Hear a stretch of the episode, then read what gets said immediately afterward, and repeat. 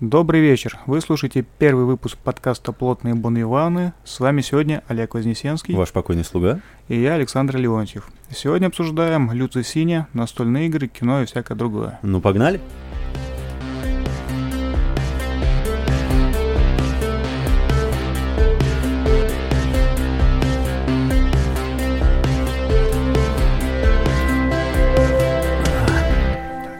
Некоторое время назад была крутая новость. Народ в Штатах собирался брать штурмом зону 51.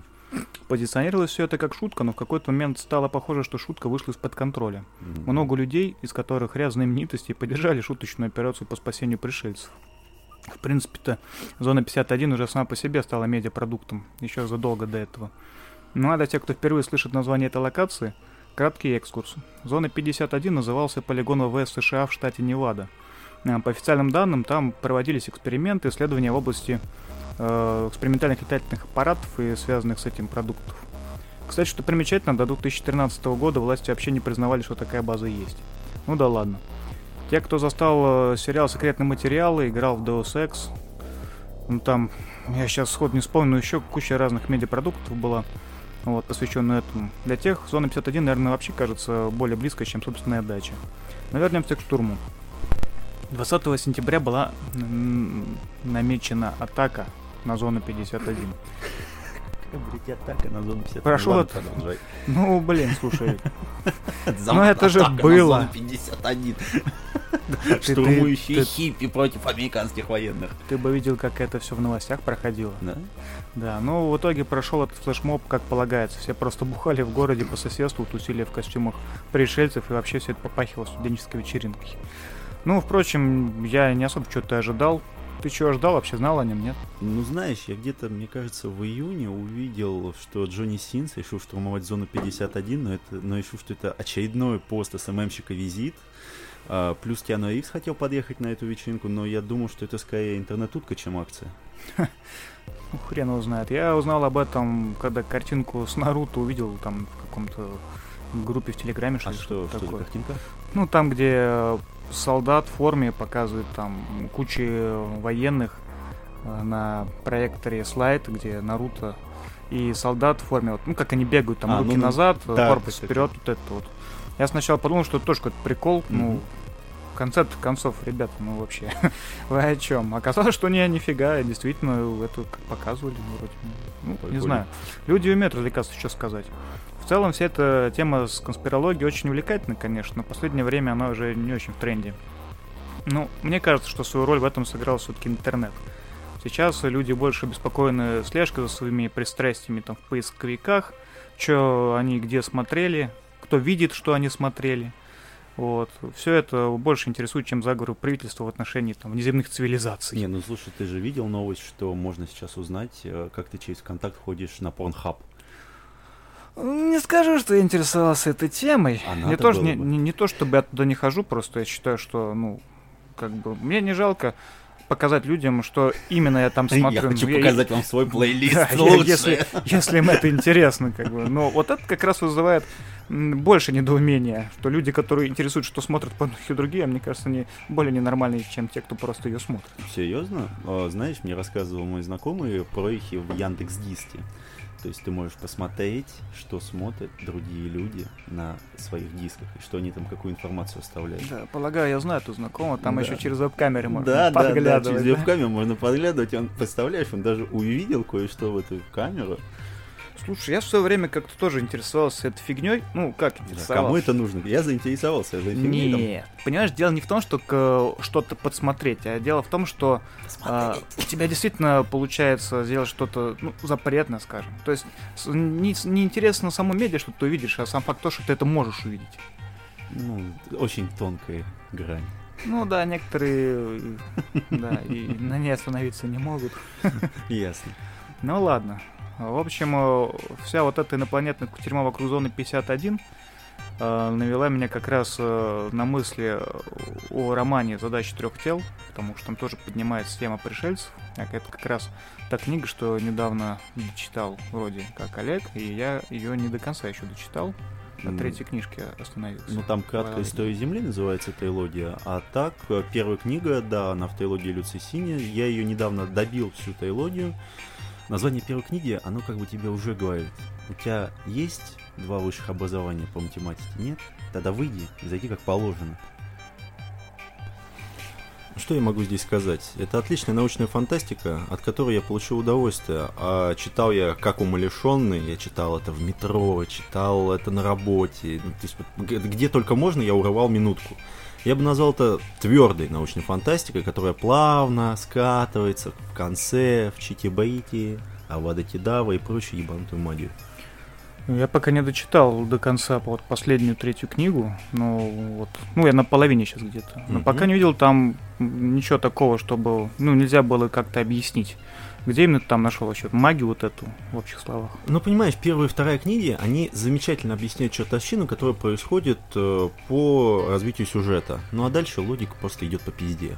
Вкратце о книге. История берет начало с китайской культурной эволюции, когда ученых выводили на площадь и избивали камнями за неправильные высказывания о науке. И в этой книжке автор умудрился передать, во-первых, гнетущую атмосферу общества, в котором человек не обладает никакими правами, и его перемалывает государственная машина, что, кстати, очень близко нашему российскому сердцу. Да, особенно сейчас. Да. А главная героиня прошла все жернова этой политической машины и отчаялась в людях как в виде разумном. И именно ей выпал шанс э, быть первым человеком, который контактирует с инопланетным разумом. Я не скажу, что это самый лучший кандидат. Вторая книга делает именно то, что должна. Она развивает идеи первой части, не паразитирует на особенностях и раскрывает сюжетные арки, плавно добавляя новых героев и делая отличную заготовку на третью книжечку. Но дальше дальше все скатывается в область фантастики образца, не знаю, Дмитрия Емца или того же самого там Тормашова, Лукьяненко и так далее. А, для всех меня... приплел. Да, всех приплел, знаешь, так под одну общую боебеночку всех. Но, знаешь, вот две с половиной книги — это отличная фантастика. Но, к сожалению, автор не смог закрыть гешталь своих идей. В идеале надо читать книги цикла вот подряд, желательно за короткий период времени, так как они составляют единую картину. По отдельности, то вы не совсем уловите суть того, что хочет передать автор. Ну, мне кажется, что авторы отличные задатки, но вот мастерства все-таки немного не хватает. Ну да, ты как написал 10 книг уже, все, у него есть нормальные ну, задатки. шлифовать надо, да. Mm. У него очень интересные идеи, ну, к сожалению, он их не везде развивает. А сами герои, на мой взгляд, они по достаточно поверхностно прописаны или очень шаблонно. Возникает ощущение, что они неполноценные какие-то игроки в книге, а нужны только как смотровое окно в мир идеи автора. Mm. Ну, вот. Кстати, возможно, да. Вот я не смотрел на это с такой стороны. Ну, просто надо сравнивать как бы немножко с другими книгами, где герой действительно выпуклый и запоминающийся. А здесь как ну не хватает, не хватает. Mm-hmm. А идеи сами очень клевые. Вот, будь то игра, которая моделирует умирающий мир, которая сделана, чтобы найти людей, которые смогут его спасти. А. такой некоторый фильтр. Или компьютеры, которые свернуты в трехмерное пространство из-за пространства более высоких размерностей, вот, и размером с протон вообще. Вот. Но мне вот что очень понравилось, наравне с научными идеями, которые он там изобилует, которых просто изобилие, автор предлагает много идей социальных, начиная с раскола человечества и отрешенных с разрушителями, заканчивая вообще изменением психики и поведения людей в открытом космосе, лишенных дома. Да, это шикарная дома. вещь. Мне она тоже понравилась. Отрешенные — это люди, выбранные в критическое для землян время, которые ни перед кем не отчитывались и обладали почти безграничными ресурсами. Ключевая особенность в том, что в эпоху глобальной слежки все действия видны, за исключением мыслей. Поэтому эти люди должны были совершать абсолютно нелогичные поступки — имея в голове далеко идущие планы по сбору какой-то мозаики, чтобы победить в этой войне между цивилизациями. Ну, а разрушители, соответственно, должны были найти и уничтожить этих отрешенных. Ну нет, их не должны были уничтожить. Они должны были раскрыть план отрешенных. Это было вот, это для меня было самое интересное, что разрушители думали о том, о чем думали отрешенные, чтобы раскрыть их далеко идущие планы на несколько столетий вперед. И мне очень понравились картины о том, как разрушитель приходит к ответственному и говорит, я знаю, о чем ты думаешь, паренек. А, мне кажется, что это одна из лучших идей в этих романах, потому что а, недостаточно просто убить человека, а вот уничтожить его во всех смыслах, то есть физическом и умственном, это дорого стоит. Ну да, вот этот э, момент когда их ломают. Да, момент именно вот сла- да, потому что, ну, то есть ломается, как в замечательном третьем фильме про Бэтмена ломается сначала дух, потом тело, здесь то же самое. Это было одно из самых... Это, он замечательно передал это ощущение того, что тебя обыграли, и красиво обыграли. Да, ну, это, конечно, замечательная часть. Мне, наверное, отчасти и поэтому понравилась больше все-таки вторая книга, а не первая или третья. Мгм. Кстати, я вспомнил такой интересный факт, что о переводе нам нужно сказать, потому что с ним были такие заморочки, судя по тому, что в каждой книжке, как минимум ну, 5-10 страниц, а, переводчики оставляли себе на сладкое. На русский переводили с английского языка, а, которого, в свою очередь, переводили с китайского. Нужно признать, вышло очень даже неплохо. Текст э, гладкий, ляпов я не заметил, хотя с моей речью это достаточно просто не заметить ляпов. Сноски присутствуют. А, При том, что сноски присутствуют аж от трех, опять же, авторов. Это от самого Люци Синя, от переводчика, который переводил с английского языка, и от наших переводчиков. Ну, чтобы мы в конец не запутались. Забавно, кстати, что немецкая версия книги называется «Три солнца». Да, Ну, такая, ну да, вообще Тайсон. беспалевая. Итак, Люцисин сделал у нас отличную завязку, тут не поспоришь. На протяжении трилогии замечательно прописал героев. Кстати, я не согласен на то, что герои шаблонные. Он хорошо описал социальную среду, а также окружение персонажей. Но самое классное, как он подвел реально существующую физическую задачу под основную идею первой книги. Просто вместо вымышленных трёх тел там описали планету инопланетян, у которой три солнца. И как им не сладко от того, что они никак не могут вычислить траекторию этих жарких тел. Кстати, если не ошибаюсь, мы с тобой до подкаста говорили о том, что у Альфа Центавра нет трех тел. Ты как-то это объяснял? Поясни, Ну, пожалуйста. там э, две основные Мгм. звезды А, А и Б. А третья, она присутствует, но она ну, не, не вращается в этом гравитационном колодце. Ну, то есть, такой системы, как описано в книге, нет на самом деле. Кстати, я зашел на Википедию, теорему трех тел, и там залипательная дивка. А, Я так понимаю, там общий разбор теории, ну, точнее, вот общая динамика того, как проходят тела, эти, ну, то есть, вот эти три тела через основную. Вот вот. Ну, Если захотите, посмотрите в Википедии, это просто это минут 10, и вы просто выйдете Ох. Слушай, ну Цесини выбрал очень хорошую вот эту тему. Мгм. Задача трех тел до сих пор не имеет общего решения. Ну да, я хотел к этому Да.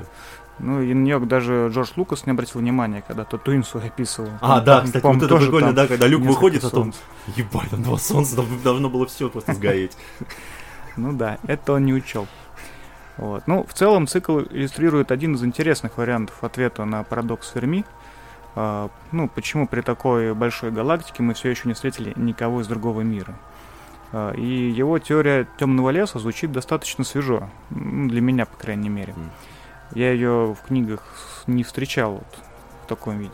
Так. А теория заключается в том, что цивилизация, которая достигла определенного какого-то развития, может посылать в космос уже сигналы, ну, в поисках других цивилизаций. Ну да, то есть Старается- фонарик зажечь. Да, старается этого не делать, э, чтобы не привлечь хищников с других мест Вселенной. Ну, это словно зажечь костер в лесу одинокому путнику, который Мгм. таким образом выдает себя для любых других существ.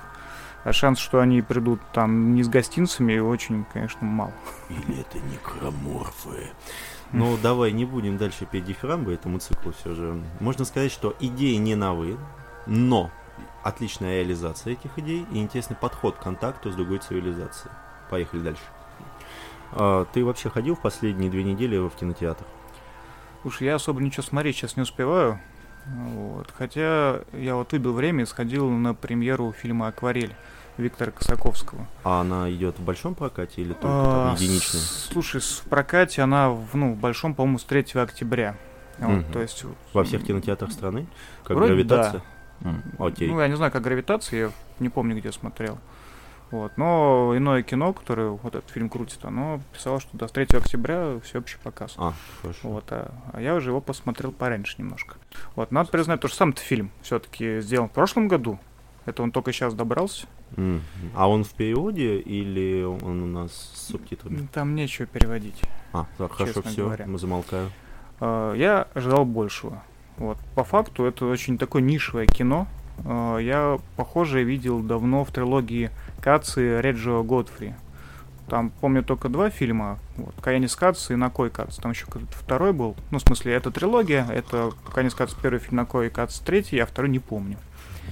И объединяет их все то, что эти киноленты все практически без текста, но с музыкой и определенным нарративом. И если Годфри засрал внимание на прогрессе, что понятно, потому что он провел 14 лет своей юности в католическом монастыре. Так Соколский сфокусировался на природе, ну вот на воде в данном случае. И почему он пошел этим путем, я не, не знаю. Он вроде в монастыре не жил. Не, знаешь, вот твои объяснения мне похоже, как меня крестная повела меня на балет. Я думаю, что там все будет красиво, там сейчас будут петь, там сейчас будет э, феерия просто. Мы пришли, сели, и тишина. И только вот эти ножки так я спрашиваю, слушай, а это они сколько будут? Они вообще петь будут? Они говорят, ты что, это же, блядь, балет. Я такой, а сколько это будет идти? Полтора часа. Я такой, сколько, блядь? Это еще щадящий режим, полтора часа. А сколько он Знаешь, я тоже как-то был на балете, я тоже его до сих пор не понимаю. Часа три я смотрел. Это помнишь фильм «Один плюс один», а, когда они пошли, что это дерево, оно поет, сколько оно будет? Три часа? Три часа поющее дерево на немецком. Ну, кстати, когда я был на балете, один момент не понравился. Вот. Ну, я когда уже почти... сломала ногу, блин. Да-да-да, я почти Серьезно? заснул, но там одна из э, балерин, она просто упала, причем так громко. Да. И я сразу проснулся, заинтересовался а, происходящим. Да, да, весь зал такой, ух ты, ух ты, ух ты, что-то новое, интересное. А это входит или нет в спектакль? Мне кажется, нет, уж больно она неказисто и... Неказисто упал. И очень больно упала, да. А. Ну, ты прикинь, вот так вот с высоты на бедро упасть на деревянную сцену. Ну да, я понимаю. Наверное, мало приятного. Есть такое. Да. Ну ладно. Вот. А, про Косаковского, что, что еще сказать? А, ну, самая любопытная часть премьеры была, на самом деле, после фильма, когда в кинотеатре запустили скайп э, с режиссером, поставили там микрофоны для вопросов. Это необычно. Это, а это, кстати, вот этот большой зал октября, который вот краска. Да, да, да. А, все да, понял. Да. Угу. Вот. Хотя мне это достаточно быстро наскучило, потому что вопросы все были в основном сперва восхваление, как он великий, там как ему круто это все удалось. Угу. А потом, ну, какие-то не особо интересные вопросы, при этом отвечал на них тоже очень, ну, я бы сказал, не в попад. Вот, и часто уходил к вопросам политическим. В каком смысле в политическом? Так, подожди, фильм про воду, правильно? Да, ну там тоже, ну, слушай, ну такие вещи снимают, наверное, очень непростые люди. А mm-hmm. к политике он уходил потому, что его товарищ, который, по-моему, то ли помогал с финансами в этом фильме, то ли еще что-то, ну, как какой-то принимал участие в этом фильме, да. Он э, спас самого Косаковского, режиссера, когда тот провалился под лед. И тот, Хорошо. он ему очень признателен, а, собственно, этого друга, он был какой-то то ли Какая мэром города, то ли губернатором да. Северно-Сибирска, что ли, еще какого-то. Его обвиняют там в каких-то махинациях очень больших. Вот. Ну это, слушай, вот это все, оно достаточно ненужное, мне кажется, потому что, как правильно, мне кажется, многие говорят, или многие говорят, что произведение и автор это две разные вещи. Ну, наверное. Ну, я просто рассказываю, как я Я понимаю, нет, я, ты говоришь, там вопросы политические, я думаю такой, еб твою мать. Да вопросы нормальные были, ответы политические. Нет, То а, есть, извини, да. спрашивают нормально, вот а он ответы. уходит. А, здравствуйте, а вам понравилось снимать это под водой, там, на глубине 50 метров? Да, да вы говорят, знаете, да, а вот я Единая как раз Россия... упал, да, как да, раз да, упал в тот да, момент, да, да, вот этот раз я упал, да. да. А Единая Россия мне не помогла. Короче, фильм странное впечатление оставил. И вот мне кажется, что это скорее показ технологии. Mm. Ну, на минуточку, это первый фильм в мире, снятый в формате 96 кадров в секунду. Хотя я его смотрел в каком-то ну, уменьшенном, уменьшенном, уменьшенном режиме. Потому что мы еще не наш э, У нас ни одного кинотеатра, да, нет, да? по-моему, mm-hmm. который может это показывать. А, вот. Но у картины все равно есть какой-то нарратив. Вот. И, наверное, многие могут найти что-то в ней свое, потому что просто на громадном экране видеть вот эти гигантские волны, рущиеся и рушащиеся ледники, или борьба со штормом вот с экипажа яхты, оно все это впечатляет, конечно. Mm-hmm. Ну, знаешь, у меня все же было несколько поскушнее. Мы пошли с девушкой на фильм «Щегол». Ну, там был выбор между «Оно 2», твоей картины, я подумал, что нужно сходить на Щегол. Ну, в итоге на обе сходил. Да, в итоге сходил на обе. А, что я могу сказать про Щегла? Это фильм про, мне кажется, упущенные возможности режиссера. Хотел сказать просто... Нет, я хотел сказать упущенные возможности, но тут мне просто вспомнил этот фильм, я прям захотел официально вот сказать, что книга, скорее всего, будет неплоха. Но я сейчас это расскажу. А, про возможности. ты вот, когда сидишь в зале, когда вот смотришь, и самое главное, фильм идет, сука, 2.40. И ты сидишь в зале, ты понимаешь, что тема сисек у нас не раскрыта. Фильм бежит галопом, то есть вот 2 часа 40 минут, а фильм бежит галопом. Ты, ну, то есть это вот эти вьетнамские флешбеки главного героя, его детство, все смешалось, кони, люди. Кстати, ситуация близкая к фильму «Оно 2», но это мы чуть скажем попозже. Очень большой хронометраж, и поэтому отсутствие четкой нити повествования, которая тебя бы подвела к финишу, который здесь, кстати, очень хорош. Ну, ясно. Щегла-то смотреть стоит, а то я о нем много хороших отзывов слышал, но сходить не сходил. Ну, я не знаю, где ты видел хорошие отзывы, но окей. Его стоит посмотреть, если загорится идеей прочитать эту книгу, она все же номинирована на Пулицерскую премию. Ты видишь в картине очень большое количество интересных идей. Это вот, э, ну, к тому же в 2019 году это очень актуально, когда у тебя вырезают э, сигареты из фильма, или там вырезают там алкоголь и так далее и тому подобное. А здесь честное описание не самого простого детства, а, теракт и все, что с ним связано. Допустим, это психологическая помощь людям, которые попали в этот теракт. И мысли главного героя, которые достаточно неординарны но ты понимаешь, что команда не довела до ума все идеи, которые присутствуют в книжке. Описание событий и действий героев — это ужасно. Диалоги писал человек, который сливает фильмы Бэткомедиан. А Николь Кидман, ну, блядь, ну нахера так и гримировать эту прекрасную женщину, что сна... там просто есть нюанс, что она сначала должна быть очень молодой, а потом постарше своего возраста, который сейчас у нее в реальности. И в начале фильма у нее просто каменное ебало, потому что ее загримировали так, что там ни хрена не показывается актерская игра. А скажем так, во второй части фильма, когда она уже старенькая, ее загримировали так, что тебе просто на нее страшно смотреть. Да. Ну да.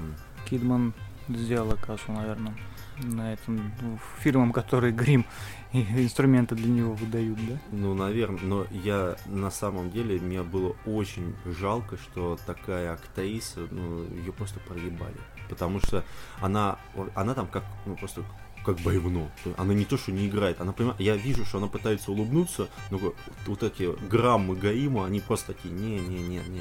Ну, Сегодня ладно, не... а кроме персонажа Кидман там что-нибудь кто-нибудь еще есть нормально, нет? А, слушай, кроме персонажа Кидман, там два замечательных эм, так, персонажа. Это Борис, Борис это цыган. А, ну, Бритва, нет? Да, да, да, да, да. Кстати, мы с девушкой так и назвали его Борис Бритва, и он только прибавил в очаровании. Его, кстати, играет парень, который участвовал в очень странных делах и в Оно. А кого он играл очень странных делах? А, ну, одного из пацанов, ну, их там много пацанов. Вот одного из пацана, а, а в Оно вот он играл очкастого парня. А, офига себе. Да, да, да, Молодой да, да. Борис какой. Да, и, кстати, вот в этом фильме он совершенно другой. Это, мне кажется, одна из особенностей хороших актеров, когда ты пришел в кино, ты видишь этого актера, и ты понимаешь, что он совершенно другой до того, ну, то есть э, до тех фильмов, в которых ты видел его. Ну, понятно, разноплановый. Да, актер. очень разноплановый. Играет он там цыгана, ну, то есть это действие происходит в Америке, и это особая соль. Он играет цыгана, который закидывается кислотой лет 12, и который учит главного героя премудростям жизни. А, и второй персонаж это реставратор. С него, с него-то и начинается основная ветка сюжета. Ну, не будем говорить, кто это и так далее, то есть лучше сходить посмотрите. А, по итогу, что я могу сказать по итогу, что этот фильм нужно смотреть либо если вы читали эту книгу, которая, мне кажется, что она достойна того, чтобы ее прочесть. Либо, если вы не уверены, хотите вы читать эту книжку или нет, посмотрите кино, вы поймете, какие идеи заложены в самой книге, и тогда уже решите. Ладно, не буду я смотреть. Наверное, сперва книгу найду. Ну, кстати, тоже вариант. Я, я уже это Когда-нибудь. Когда-нибудь вот положу в ту папочку с надписью «Когда-нибудь». Да. Не сегодня. Да-да-да, но не сегодня, да, окей, хорошо. Ладно, а что с Оно вторым? Ты все-таки сходил на него, да? А, да, я сходил на Оно, я не скажу, что она мне понравилась. К сожалению, я, я шел с такими ожиданиями просто от трейлера. Я могу сказать, что сцена с бабушкой это одна из моих самых страшных сцен моего детства. Бабушки Поэтому, рулят, да. Да, бабушка там как это я это странно сказал, ну да ладно. А, ну здесь... ты же не хочешь смотреть мой плейлист на Нет, не хочу. Не-не-не, все, я, я уже все понял. Я уже ничего не хочу в данном плане. Хорошо. Вообще здесь нужно сделать оговорку про книгу, что это очень большой талмуд объемом более тысячи страниц. И главный герой в этом книжке не клоун и даже не неудачники. Это сам город и вода. Как бы вы ни относились к Кингу, и чего у него не отнять, это чувство погружения в описываемые события, а также ощущение беспомощности и безысходности героев. Поэтому я называю основной массив вообще вот многих романов Кинга «Полезная вода». То есть это описание того, как герой смотрит на свой велосипед, как он переживает, что в 12 лет там он испугался собаку, или как там в 15 лет он пил вкуснейший лимонад, там, ну и так далее.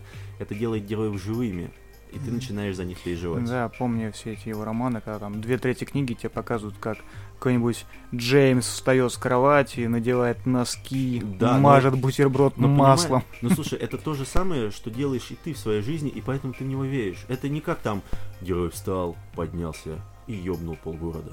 Ну, кстати, вот э, поэтому мне очень понравилась экранизация мистера Мерседеса, но об этом попозже. Мгм, Да. Ну, в итоге-то надо идти, не надо. Мне просто первая часть понравилась, очень хорошо сделали. Мгм. А вторую я не успел сходить в кино, и поэтому как-то м, пропустил. Ну ты можешь еще успеть, оно еще идет, кстати, кинотеатр Соловей. Да. Выбор слоупока. Уж Соловей я очень хочу посмотреть вот старый-старый фильм, а, который я несколько раз уже смотрел. а, Великая красота или величайшая красота. Вот всем рекомендую, офигенный фильм. Да, великая красота, замечательная. Тоже Соловей. А, про оно, ну, я могу сказать, что вторая часть, она разочарует поклонников книги. А, моя те- Все, все, мы не продолжаем. Да, да, да, да, да. А, мой- вообще моя теория про этот фильм, что вследствие увеличенного бюджета, а он собрал 700 миллионов при бюджете в 35, а, это это пристальное внимание к съемкам этого фильма и слишком большой упор на клоуна, потому что команда вообще, она ушла с правильного пути. Сценаристы явно ёбнулись полным составом а, и сделали двигателем сюжета про Пеннивайза это, ин- это индейцы со сказками про ритуал древних, а также артефакты детства этих неудачников. То есть здесь показана полная творческая импотенция сценаристов, но здесь все понятно, что массовый зритель, они хотят на экране клоуна. А как это показать, чтобы все главные герои были по одному и чтобы с ними было удобно работать? Правильно. Нужно их разъединить и заставить искать их артефакты детства, что типа они забыли часть своего, э, своей истории. Что-то в книге вообще об этом не А помню. этого не, было в книге, поэтому я говорю, то есть э, с первого часа я начал ловить просто фейспалмы, там, типа, он поищу. То есть вот э, там же... Очень грустно. Да, там несколько главных героев, и там вот один герой, он остается в Дерри, и оказывается, что он пошел к каким-то манчо пикчу, они там курили какую-то траву, и он увидел, как прилетел Пеннивайз к нам на планету. Нет, я, я понимаю, что сюжет книги, он когда, ну, плюс-минус 2 килограмма тоже он про это, но это явно не то, что я хотел увидеть э, в фильме «Оно». Слушай, а там вот это участие черепахи, луча Вот, кстати, и да. есть там, нет? Вот, э, смотри. Во-первых, по... Ну, кстати, я хотел еще сказать про графику, реально.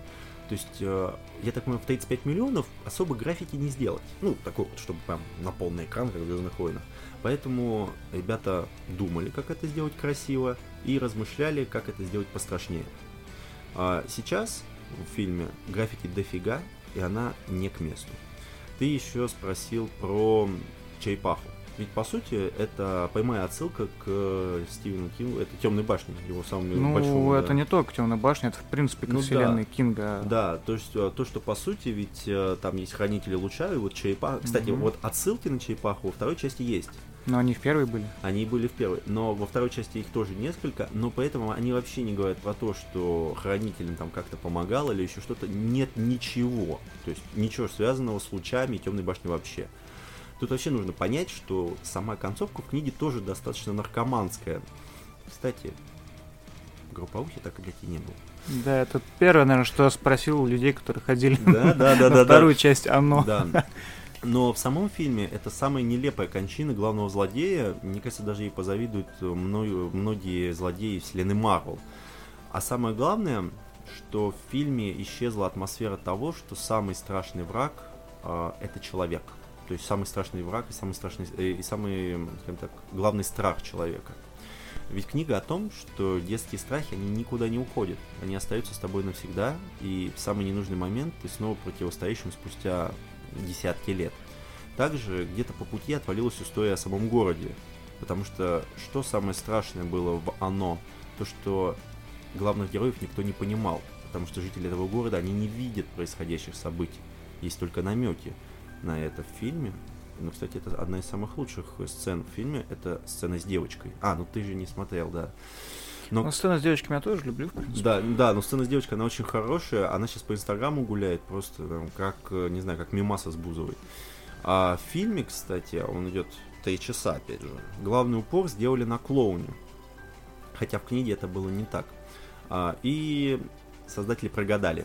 Билл Скарсгард, он идеально вошел в роль. Он тащит этот фильм просто как, я не знаю, как протеиновый качок вытягивает два КАМАЗа. Но его слишком много в фильме. Он из воплощения всех страхов этого города превратился в очередного монстра, в очередном ужастике с налетом юмора. Кстати, они теперь там еще и Гэги поиписали. Ну, типа он там на заднем, на заднем кадре смешно пробегает. Это, это вообще пиздец. А, но что самое страшное, команда одна и та же. А в 2017 году создатели идеально ухватили момент, что клоун, он всего лишь финал всего пиздеца Дэи, но никак не все ужасы и кошмары этого города. Ну, грустно на самом деле это слышать очень. Я, ну, не могу сказать, что я фанат Кинга, но я его очень люблю, и я читал, наверное, ну, почти ну, все это его самые книги. Зна... Ну, одна из самых знаковых книг О. в его карьере. Ну, я бы не сказал, что она самая любимая, но да. Но нет, она знаковая в плане того, что она полюбилась практически всем пластам читателей. То есть и те, кто его, ну, как бы, то есть и те, кто его не особо читает, и те, кто его обожают, она понравилась многим. Если ты помнишь, Кинга вообще, по-моему, называют этим писателем для домохозяек там в Штатах. Ну, потому что он вот популярен очень скорее в этом классе, большей части. А, ну, почему бы и нет? Ну, вот, допустим, я не домохозяйка, но мне кажется, что он придумывает самые страшные истории, связанные с бытовухой. Вот это да. Мне очень нравилось э, читать, ну, когда там работал э, в рейсах. Угу ты долго находишься где-нибудь там в жопе мира, в темноте, все такое. И ты думаешь, что у тебя как дела не заладились, там грустно становится, все такое. Одинок. Ты думаешь, дай-ка я почитаю Стивена Кинга. Начинаешь читать и думаешь, а дела-то у меня, в общем-то, ничего. Это знаешь, ну да, это знаешь, тебе грустно, ты слушаешь гражданскую оборону и думаешь, бля, можно и вену уже вскрыть. А, кстати, а ты читал Темную башню, да? Да. А, знаешь, для меня самая страшная сцена вообще вот во всех книгах э, у Кинга это не какие-то страшные монстры, это вот не что-то такое вот эфемерное. Я помнишь книжка, не помню, «Колдун и кристалл» называется, вот когда а, разговаривают о прошлом. Ну, прошлое стрелка, Вот, да, да, да. И да. волки Кали там еще. Да, да, и самая страшная сцена, которая стоит у меня перед глазами, когда вот темный человек, он даже не накладывал никакого проклятия, ничего, он просто смотрит, чем занимаются люди, когда они одни в доме и он нашел женщину, которая, то есть у нее там четверо детей, у нее муж, она их всех отправила, то есть она приготовила им завтрак, она отправила их в школу, одного на работу, она полностью раздевается, и она вылизывает углы. Mm, да. Вот, а, понимаешь, и вот эта картинка, она стоит у меня перед глазами, и мне кажется, это лучшее, что может делать Кинг, и э, что недоступно многим авторам, то, что они находятся в каких-то там страшных понятиях, этих ужасных монстров и так далее, но самое страшное это все же мы. Ну, вот он конструирует какую-то реальность, в которой мы верим, а потом внезапно начинает ее ломать. Ну да, и это... это вызывает, конечно, ощущение. Это, знаешь, это как было в интервью, они говорят, вот почему знаете, вот это вот все описываете, вообще нахера это нужно? Говорят, вот понимаете, что для вас страшнее? То, что кто-то описывает, или там вы находитесь там в какой-то определенной ситуации, и на вас бежит неведомая херня. И вот такие, ух ты, неведомая херня. Но у вас нет такого страха. А вот, допустим, вы находитесь на высотке в лифте, и лифт, у него прозрачная кабина, и тут на 85 этаже он встал. Что для вас страшнее? И я думаю, он ответил на многие вопросы, почему он пишет э, в таком приземленном формате. Ну, такой тяжелый вздох. Приземленный формат звучит как-то не очень. Ну, Но я понял, о чем ты, согласен. Я, кстати, вот э, упоминал мистер Мерседес. Я в свое время, когда начал читать книгу, ну, такой, типа, что, мистер Мерседес, название бога какое-то. Mm. Ну, ладно, там один мой коллега прочитал и был в восхищении. Я думаю, ладно, прочитаю тоже. Да. Начал читать, и оказалось прям очень такой крепкий триллерок, я бы сказал, детектив. детектив-триллерок. Новичок. А, там три, три книги тоже. Да. А, Но поэтому вторую книгу я бы вообще не советую. Да, вторая книга выбивается как-то из ряда, а вот третья тоже весьма ничего. Мне, кажется, знаешь, вот такое чувство, что над ним стояли его агенты и говорили, слушай, ты должен сделать трилогию. Он говорит, да я, блядь, не могу придумать трилогию. Он такой, так, что мне придумать? Так, этот пока в больнице. Так, книжный вор, отлично. Да, это просто, знаешь, э, Кинг такой подошел там своему коллеге, слушай, я тебе дам 5 баксов, ну, напиши за меня эту Да. хреноту, да. Да, и, кстати, это очень хорошо соотносится, знаешь, такое чувство, что во второй книге он просто пишет, помогите, я не хочу писать просто так. Ой, ну, я, честно говоря, не помню уже, насколько хороша книга, но после этого я посмотрел сериал.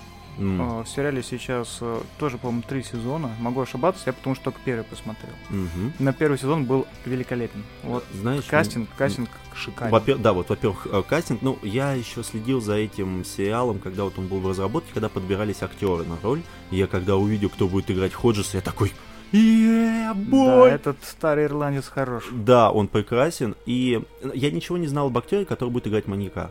Но он идеально вписался, и он, они органично дополняют друг друга. Это вот классно, когда у дуэта появляется химия.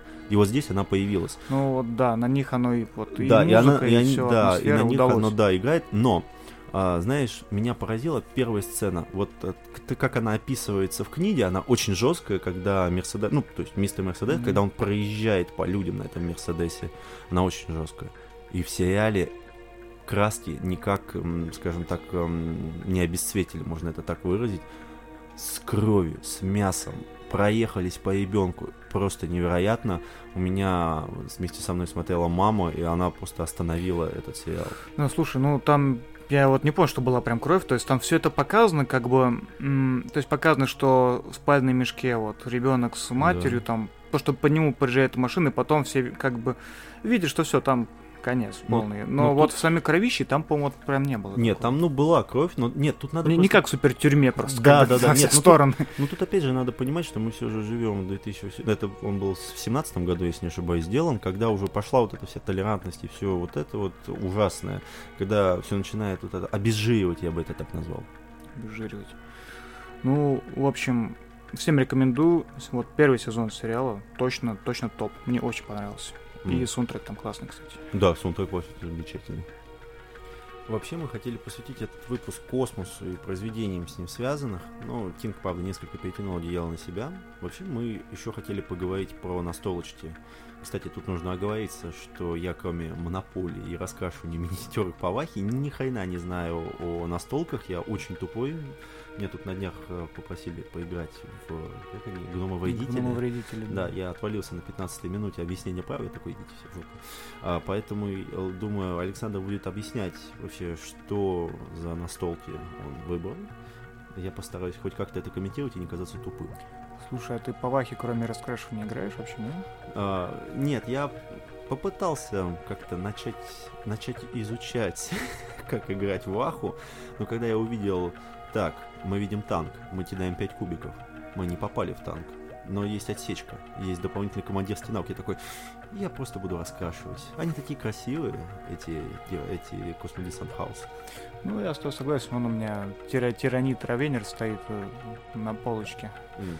Я просто очень люблю чужого, а тиранида очень похож. Ну да, ну, я Вот, думаю, да, они навеяны. Куплю, куплю, раскрашу, ладно. Ну, Но оно меня все-таки пока не затянуло так. да. Я думал, все, я пропал, но нет, нет, я держусь пока. Ну пока что, подожди. Да, ща, а дорого все-таки, дорого. А потом Махтариончик так, опа, на сколько, не помню, 12-15 тысяч он стоит, и плюс красочки к нему тысяч на 5. Ладно, не будем о грустном. Да, мы про космос, про космос. Да, идея была такая, что, ну, раз мы рассматриваем научно-фантастические книги, ну, в частности, вот Люци Синя, вот, хотелось рассказать о паре настолочек, которые мало известны у нас в стране, но при этом, ну, отличные, отличные произведения.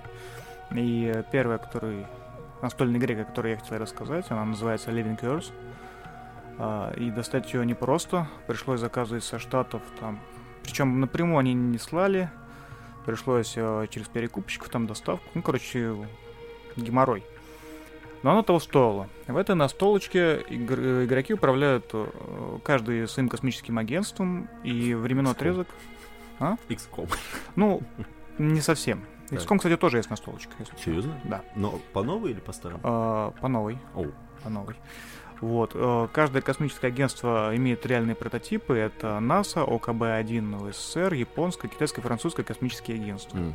И временной отрезок это 1956 по 1976 год. Ну, А то есть, так мало? а, ну вот, это ограниченный таймлайн на, на количество ходов и вот технологического уровня ограничения, скажем так. Но вот, скажем так, эта игра имеет связь с реальностью, ну, в плане там по космических аппаратов. Да, Да? да, А. ну то есть там есть карточки, например, э, Союз, А, Аполлон, там Так. Олдрин, Гагарин, есть карточки персонажей. А, ну, цель игры, как обычно, это набрать максимальное количество победных очков, которые, в свою очередь, даются за выполнение миссий.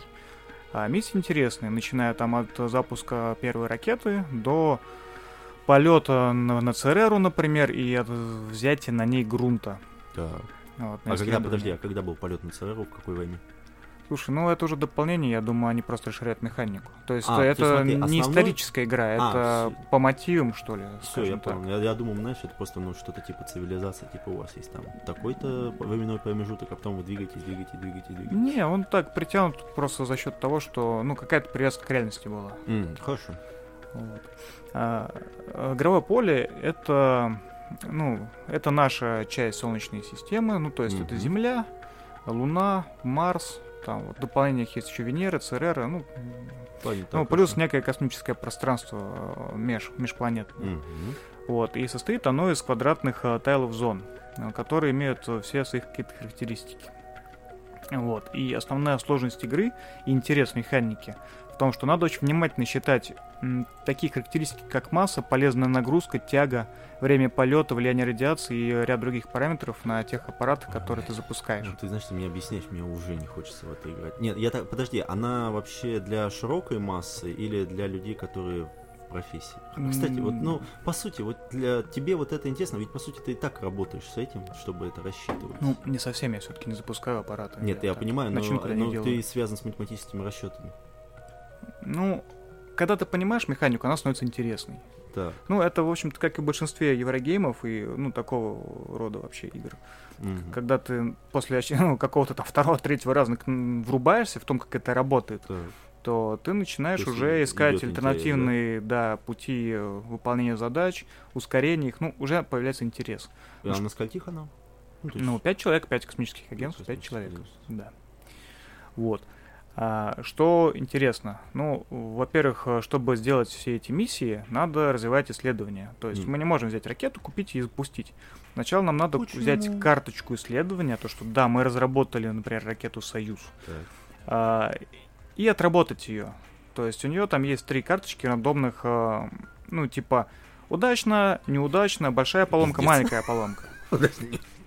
И ты за это тоже платишь деньги. То есть в идеале ты должен оттестировать э, ну, все там три карточки э, каждого ракет-носителя, чтобы он стопроцентно прошел тебе успешно. А, Иначе ты так. рискуешь просто А, приговорить есть, кучу э, оборудования дорогого. А, понятно. Ну, то есть она как бы... Чем больше у тебя исследований, тем меньше у тебя риск фатальной ошибки. Да. То есть Ясно. Мгм. каждый год там, по-моему, дается 20 миллионов, что ли. А один ход это один год, да? Да, Все да.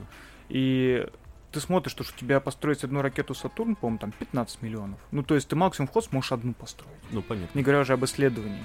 И когда тебе надо отвезти космонавта, высадить куда-нибудь далеко в космос с пересадкой, стыковкой, и ты такой оборудование накупаешь за не- на несколько лет не, там десятки миллионов, Так. и у тебя внезапно все это ломается просто потому, что не отработал какую-нибудь странную стыковку, это очень обидно. Но я думаю, все равно это все же для людей, которым, ну, которым, а, нравится космос, хотя таких большинство, и, б, которые, я думаю, все же связаны с как-то с математикой. Потому что большинство людей, они любят ужас Архема, ДНД, что-то, ну, такое. Ну да, это скорее для таких фанатиков Но это ну, не, не для фанатиков, но она такой, он такой узкий все же круг они берут. Кстати, Ну, она на русском вышла? Нет, ее пока даже, по-моему, не собираются издавать. М, А ты как, ты задонатил на ее создание или что? Нет, у меня один товарищ ее купил, мне она Мгм. понравилась, я решил купить ее себе, но как-то так. А, ну понятно. Ну, то есть она... Я вообще просто люблю такие игры, вот они умные и интересные. Это типа такой партии в шахматы, наверное, только попроще. А, ну, кстати, да, хорошая аналогия. Вот. И единственное, мне в ней очень не понравилось то, что те ракеты, которые ты покупаешь, ну, в правилах сказано то, что они названы там, типа, э, Сатурн, Союз, Юно, Да. Джуно. А, но это не сами ракеты, это как части, как части ступени ракеты. Потому что поначалу я удивился, типа, как так, чтобы мне запустить сраный один модулек э, куда-нибудь на Марс, мне ну- нужно 15 ракет Сатурн. Это как? Это что, в связке они, в упряжке летят или что? Я Ну, просто представляю так. Ну да, это как-то немножко нереально. Мне ответили то, что ну это сделано так схематично. На самом деле это просто ступени, которые отваливаются там. Не обращай внимания. А, ну, ну, ну, то есть это недоработки, по сути говоря. Ну, такая. Ну, не то чтобы Не недоработка. Я думаю, что да, это не изящное решение. Ага, ясно. Вот. Ну, как итог, вот хорошая математическая игра в космическом сеттинге, сделанная реально с любовью. Но Чувак, с, но с недочетами. А, в, кстати, в он- этой английской, ну, американской версии там все-таки много русского языка, ОКБ-1 на русском, там Да. миллионы на русском, ну, то есть классно. Ну, то есть это не, И картинки. знаешь, не попахивает такому, типа, русский вперед, да? Не-не-не, мне Отлично. кажется, что это вот именно такого местного задрота, который очень любит космос, он решил сделать игру. Ну, нет, это Хорошо. понятно, кстати. Это, это достаточно редкое явление. Да, поэтому ценно. А есть еще что-то, кроме А, математических выкладок? Да, я в прошлом году, по-моему, покупал игру, называется Pulsar 2849. Вот. Окей. Она проще. Там просто очень много разных эм, э, фигурок, э, кубиков, компонентов прочих. Ну, знаешь, в Warhammer е тоже много красочное фигурок. поле. Да, ну, нет, не поле. настолько, не, не настолько, не настолько. Ох, а сколько там кубиков? А, в Пульсаре тоже классная механика, то есть э, э, каждый ход кидается там, по-моему, от 7 до 9 кубиков шестигранных, А, которые раскладываются по значениям, которые на них выпали. И потом каждый игрок берет э, по очереди по одному кубику, какой, ему- какой ему надо, от 1 до 6. И если кубик больше значения, это не значит, что это лучше. А потому что каждое действие, будь то там продвижение корабля по звездным системам или там закупка чего-нибудь, либо исследование планеты, оно требует определенного значения на кубике. Там, конечно, есть модификаторы, но сам факт того, то, что кубики вносят долю вероятности, но при этом а, они совершенно не случайно используются. Вот это я считаю плюс. Какая прелесть. Это так про... на- на- это настолько проще твоего предыдущего рассказа. Ну, окей, ладно. Ну, Олег, тебе надо просто разочек сыграть и все. Ну, окей, два разочка. Но опять же, а хорошо, давай, давай мы продолжим этот э, чек-лист.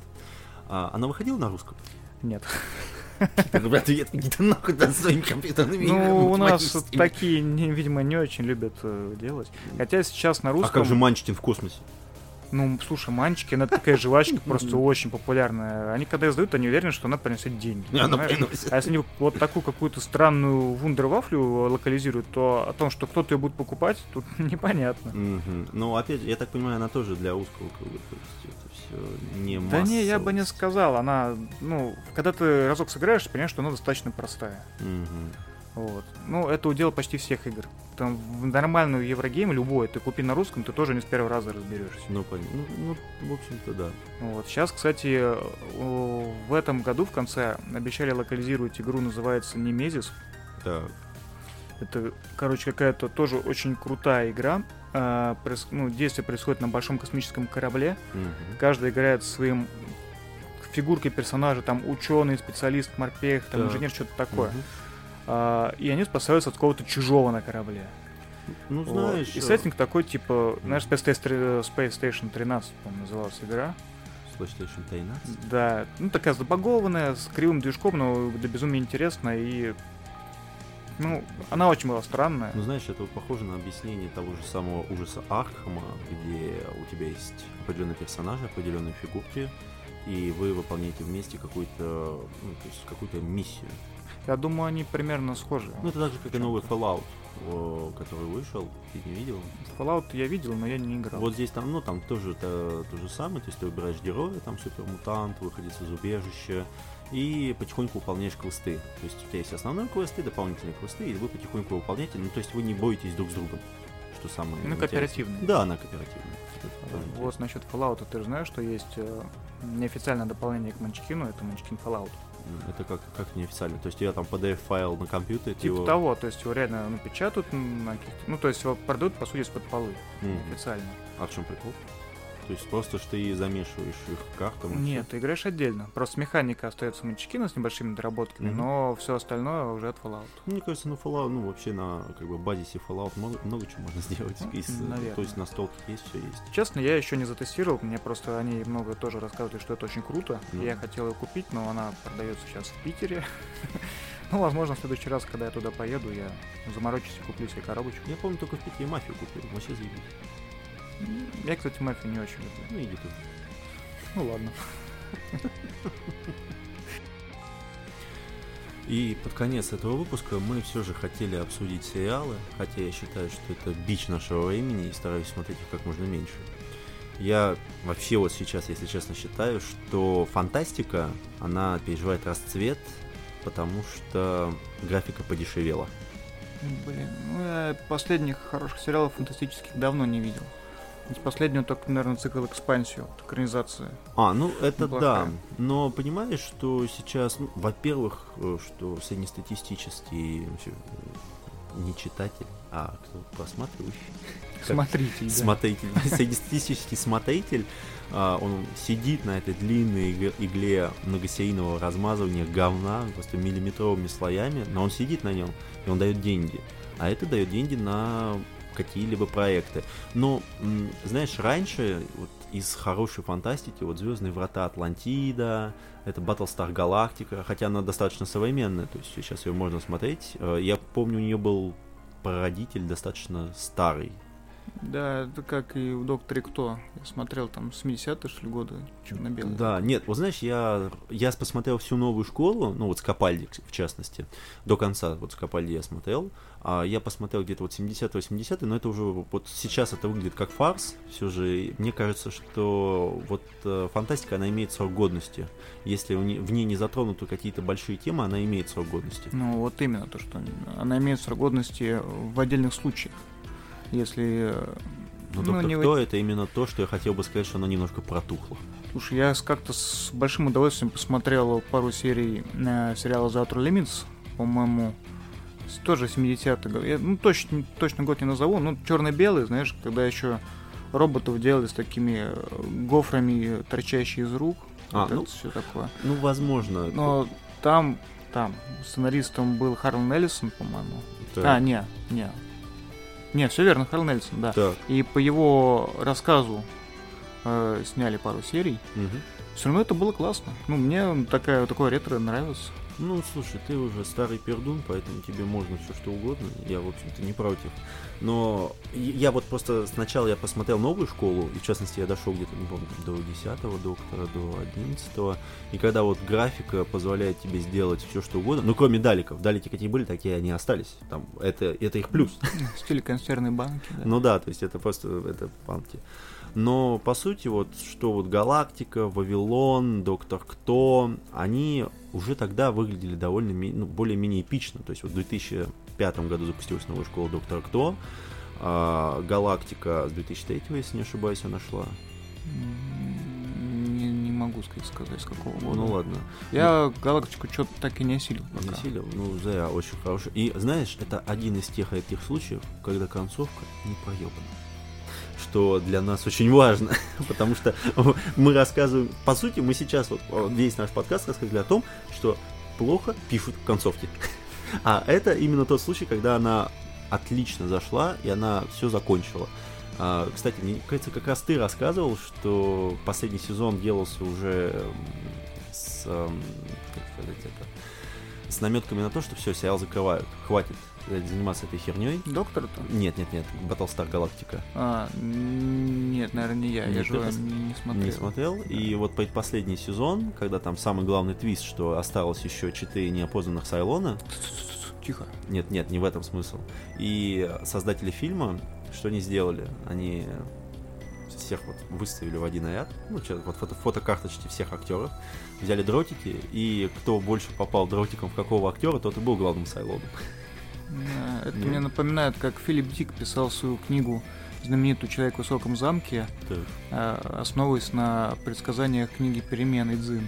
Ну, Да? типа, С- То есть сюжет он не сам придумал, а такой, а что сделать мне вот с этим персонажем? То, то или это. Такой, вот кинем как кубики и посмотрим. Да, не, ну, кстати, «Человек в высоком замке» ты смотрел, потому что, знаешь, я просто Первый играл... сезон, да, первый сезон Ну и как тебе?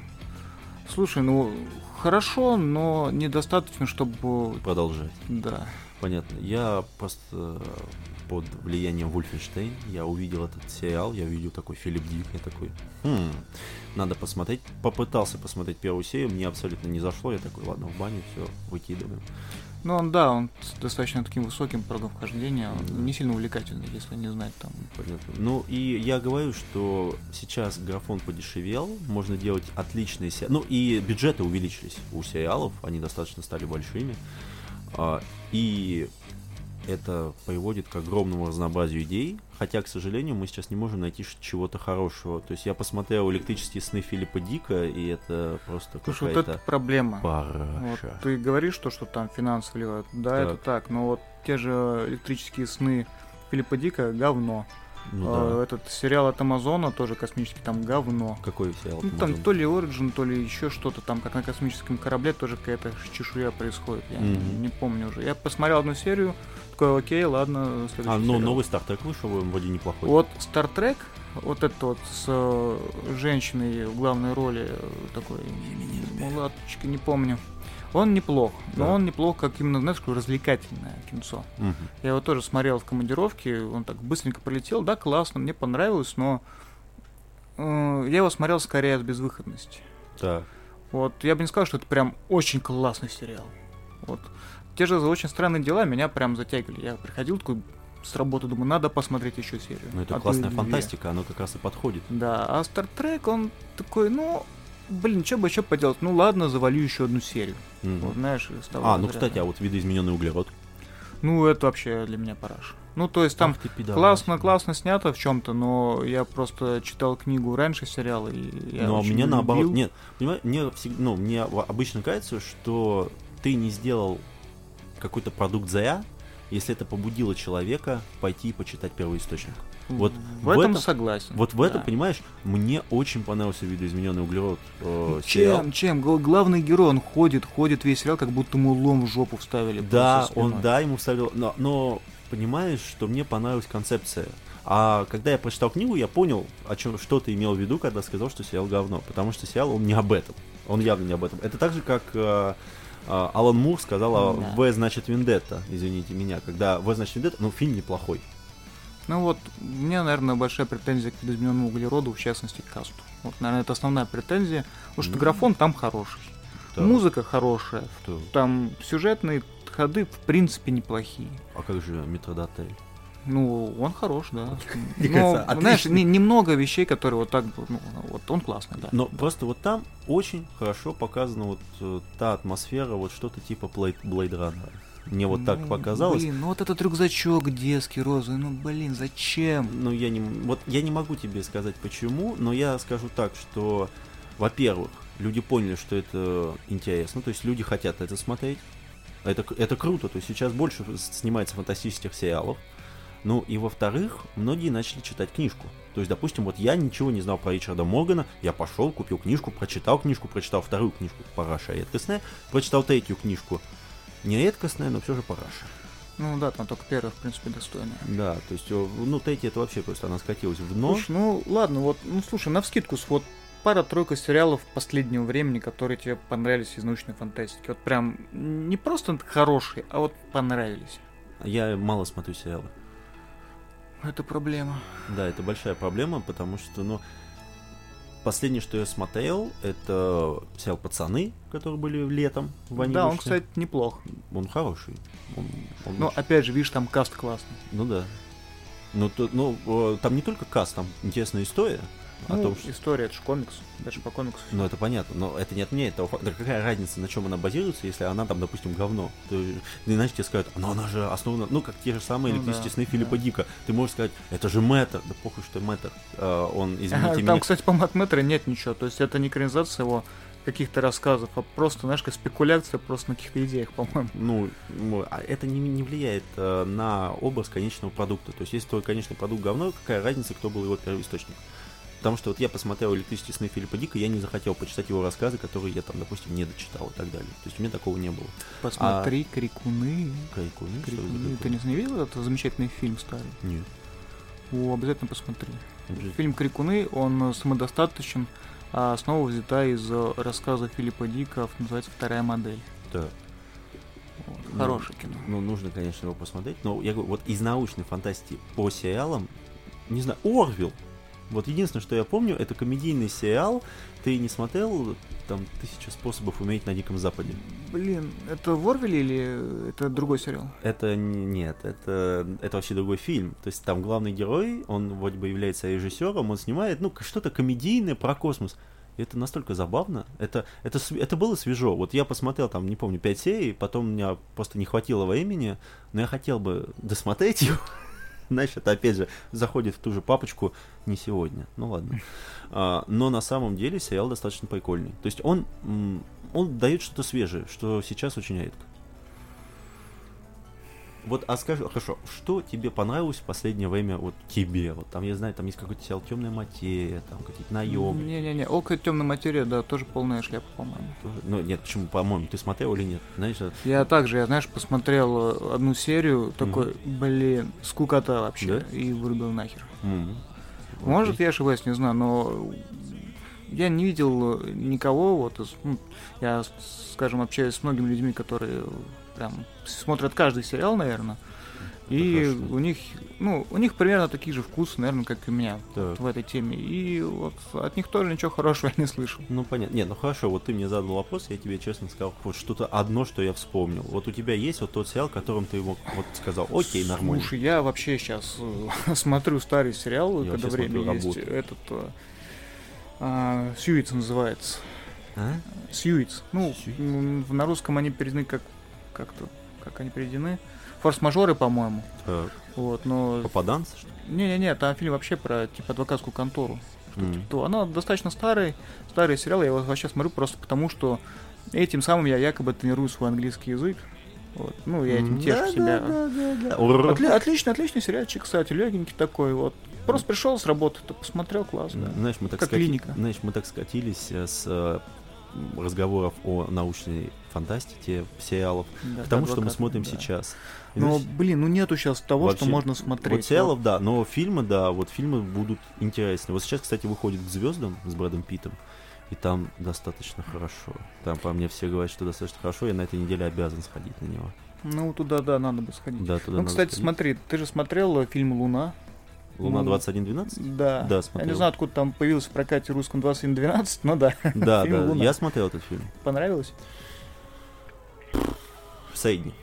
Да, я был в восторге. вообще. У меня саундтрек оттуда до сих пор в плеере. Вот нет, саундтрек, да, хороший. Саундтрек хороший, но я не могу сказать, что он мне прям так зашел, что я могу о нем вспомнить что-то. Вот, допустим, фильм Пекло я замечательно вспоминаю. Да, ну посмотрел саундтрек- когда. Ну да, я- нет, ну, нет, а, всегда, у меня всегда бывает так, я могу не запомнить фильм, я могу запомнить яркие моменты из фильма, и для меня это самое важное. Потому что я всегда люблю образы. Вот, допустим, образ человека, который смотрит на солнце и сходит с ума, я понял его. А человек, который находится на Луне, в фильме «Луна», мы не будем говорить, что там происходит, да пошел в жопу, это клон. А, вот он мне не зашел. И это не о том. И о том, то, что в прошлом году вышло ну, некое продолжение Луны, Так, а, называется Мьют, ну, безмолвный. ну понятно, я понял. И там как бы действие происходит в том же мире, Мгм. Э, в параллель, то есть в то время, когда главный персонаж фильма Луна возвращается как раз э, на Землю, Так. в этот момент идет повествование от другого персонажа, главного героя этого фильма. А, ну то есть э, а, оно идет параллельно с, э, с фильмом «Луне», но от лица другого персонажа. Ну, короче, да. Дело в том, то, что у него почти везде очень низкие рейтинги. Его Так. сильно засрали. Мгм. Вот. Могу сказать, да, сюжет там вообще второсортный.